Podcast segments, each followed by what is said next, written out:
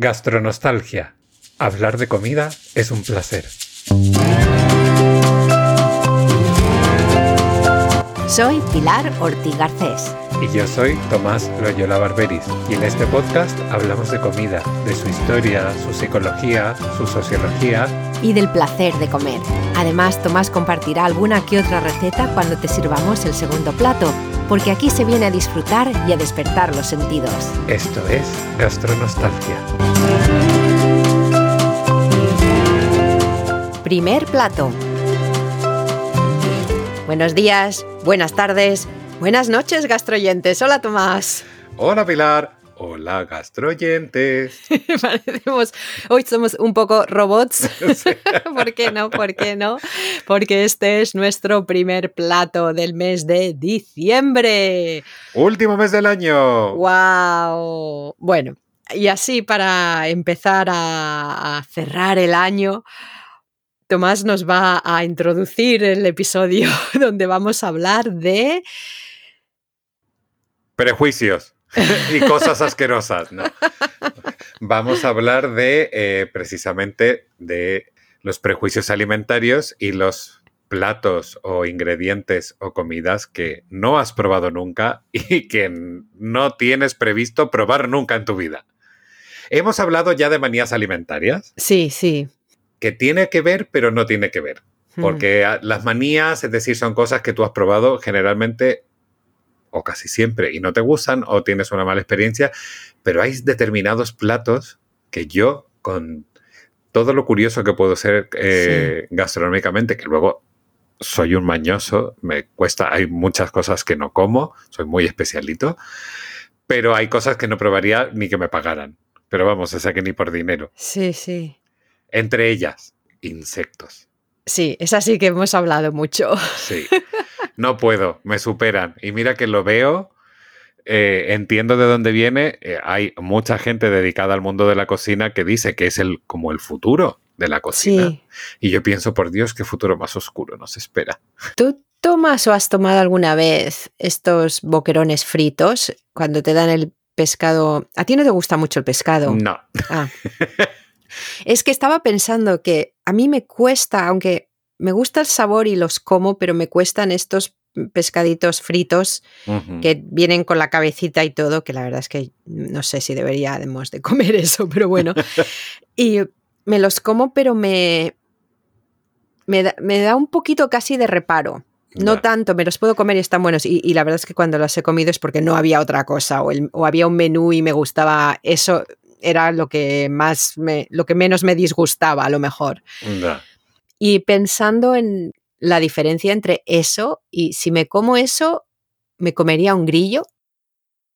Y no lo sé, es por lo que dices, que es algo que como que sí, el pescadito, como lo he visto toda mi vida y lo he comido toda mi vida, pero esto es, pero al final para mí es, es más o menos lo mismo, es un animalito pequeño frito. Ya, en ese caso yo preferiría el boquerón, me lo comería encantado la vida antes que comerme un grillo.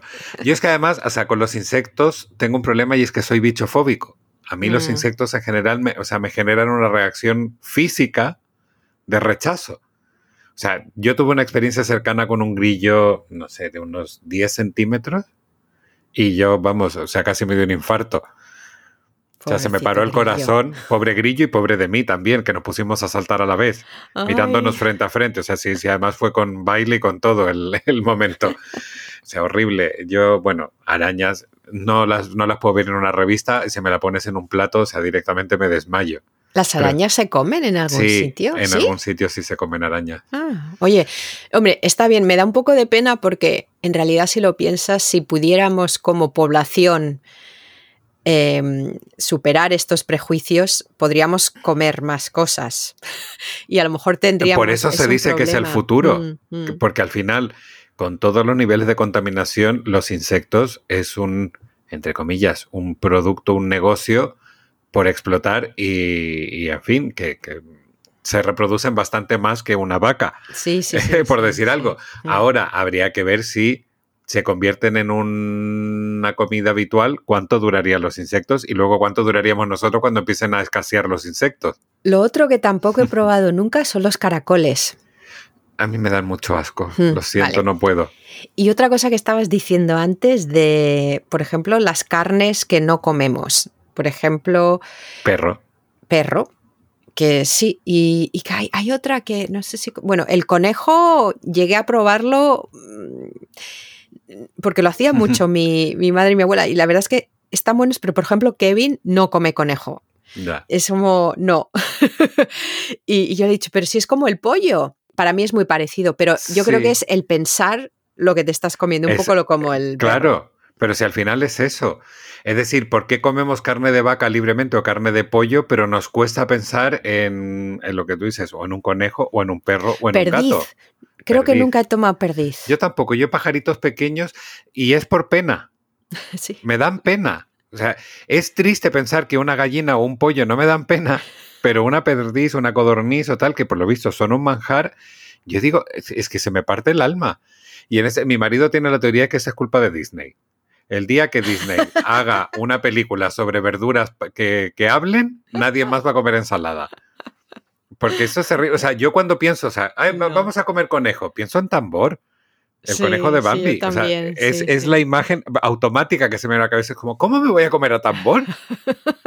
y he probado conejo, yo creo que una vez en mi vida, que estaba delicioso, o sea, delicioso de verdad, que muy rico, muy sabroso, muy agradable, pero no es o sea, yo voy a la carnicería y no se me ocurre comprar conejo. Muchas veces, o sea, cuando estoy en otro sitio digo, a ver si un día me animo y compro conejo. Y luego llego allí y es como, eh, pollo. y ya está. Es como a, lo de siempre. Al final, si es que, en fin. Luego, carne de caballo, por ejemplo, no es una carne que comamos habitualmente, pero se come carne de caballo. Estaba muy de moda una época la carne de avestruz. También. Pero luego pasó la moda, es decir, en Chile se puso súper de moda, mm. había como, ¿cómo se llaman? Como criaderos de, de avestruces. Yo de hecho estuve, creo que fue en mi época de prácticas como periodista, si no recuerdo mal, que me tocó ir a visitar uno, bueno, las avestruces, que además tienen una mala hostia, en fin, son bastante antipáticas, y las tenían ahí tal, y era como, ay, qué pena, pobre avestruz, que no sé qué, incluso con lo mal que me caían, pero, pero era como, qué penita, pobres pajaritos, ¿y por qué eso no me ocurre viendo, eh, yo qué sé, un gallinero? Mm, no, mm. no lo pienso. Y en mi casa que mataban los pavos cuando yo era pequeño, no sé si he contado estas anécdotas. No lo sé. En mi, o sea, en casa de mi madre, para eran eh, Semana Santa, Navidad, no recuerdo, en una época del año se compraba un pavo, pero te estoy hablando de una época en que los pavos eran unas bestias de 9 kilos, 8 kilos, eran unos pavos enormes, de grandes, y entonces el pavo pasaba como dos o tres días en el patio de mi casa. Y claro, nosotros éramos pequeños y nos hacíamos amigos muy entre comillas del pavo. Y jugábamos con el pavo y el pavo nos perseguía y nosotros perseguíamos al pavo y era una cosa así como, en fin. Claro, llegaba el día de matar el pavo, nosotros llorando, pero como Magdalena, eh, mirando por la ventana cómo desplumaban al pavo, como tal, no sé qué, o sea, bastante traumático, pero al día siguiente nos estábamos zampando el pavo, pero con una alegría que no, en fin, hmm. porque además yo no he comido un pavo más rico que esos pavos nunca en la vida. Y mira que he comido pavos ricos, pero como ese, no hay. La carne, la jugo, o sea, lo jugosa que era, bueno, en fin, uff, que, es curioso. Me, entra la gastronostalgia.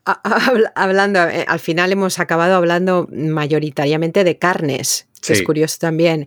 Y mm, porque me, habrá algo que no comas, alguna fruta o alguna verdura que digas, no, Así como, no, yo creo que en frutas, así como, um, es que no, no ahora mismo no veo como mm. una fruta que se coma en otros países y que aquí no comamos. Por lo visto hay una fruta que ahora no recuerdo el nombre que, huele muy mal.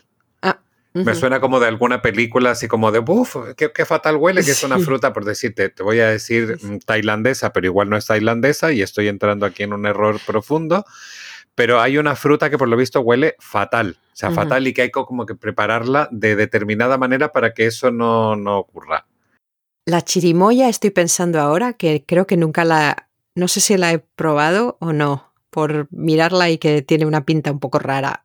Yo sí he comido chirimoya, a mí la fruta de la, o sea, eh, la textura de la fruta no me gusta nada, me da bastante repelús, pero el sabor me encanta. Sí, ¿no? Y el helado de chirimoya, esto, eso sí ya lo contaron, el helado de chirimoya es una maravilla que aquí en España no se conoce. Yo en una heladería en, en, Oviedo, en verano, en verano creo que fue, no, mucho antes del verano, por Semana Santa, era una señora, o sea, la señora era, no sé si hermana del dueño o lo que sea, y entonces le digo, tiene que decirle al dueño, por favor, que pruebe a hacer helado chirimoya, porque ese señor iba probando como sabores nuevos y siempre estaba buscando. Ah, sí, lo contaste aquí. Mm. Y el helado chirimoya, ya te digo, o sea, es para probarlo. Es una auténtica maravilla. Pues nada, yo creo que les podemos preguntar a los gastroyentes si tienen algún algo que, que saben que se come en algún sitio o, que otra gente come alrededor de ellos y que dicen no, eso ahí no. Ratones. Serpientes, ratones. Los cuyes, por ejemplo, que eso no lo hemos hablado. ¿Los qué? Cuyes o cuyes, cuyes creo que son. El cuy es un eh, como un roedor que se consume mucho en Perú, si no recuerdo mal, no sé si en otro país de América Latina, pero en Perú por lo visto es bastante habitual. Y es un roedor, o sea, es una rata que se come y yo he visto en fotos, no lo he visto en vivo y en directo, eh, como el animalito atravesado por un palo con cabeza, con dientes, con boca, con todo. Como un kebab. Como sí. Kebab de roedor. Sí, como, no sé, como, sí, una cosa como una brocheta tal, pero ya te digo, un animalito entero. Yo no puedo. O sea, debe, puede ser muy rico, me imagino que estará fenomenal, que será una fuente de proteína estupenda, me muero. O sea, yo comerme una rata, lo siento, no, no. Que, en fin, bueno, ya está. No me voy a enrollar más. Vamos a dejarles a los gastroyentes con esa bella imagen. no todos son, no todo es un mundo de rosas en el, en el mundo de la gastronostalgia. Tenemos gastronostalgia para todos los gustos.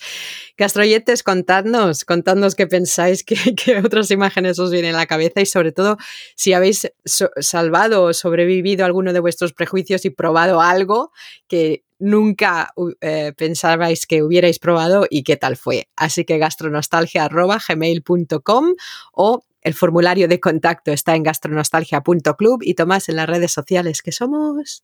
Gastronostalgia en Twitter y gastronostalgia-podcast en Instagram. Iba a decir que aproveche, pero no sé si tenemos otro modo de despedirnos hoy. Os deseamos la mejor de las suertes. Ay, se me ha revuelto el estómago. Gracias por acompañarnos en este nuevo episodio de Gastronostalgia. No olvidéis visitar nuestra web para ver más contenidos relacionados con estos temas, gastronostalgia.club o en nuestra cuenta de Twitter, Gastronostalgia.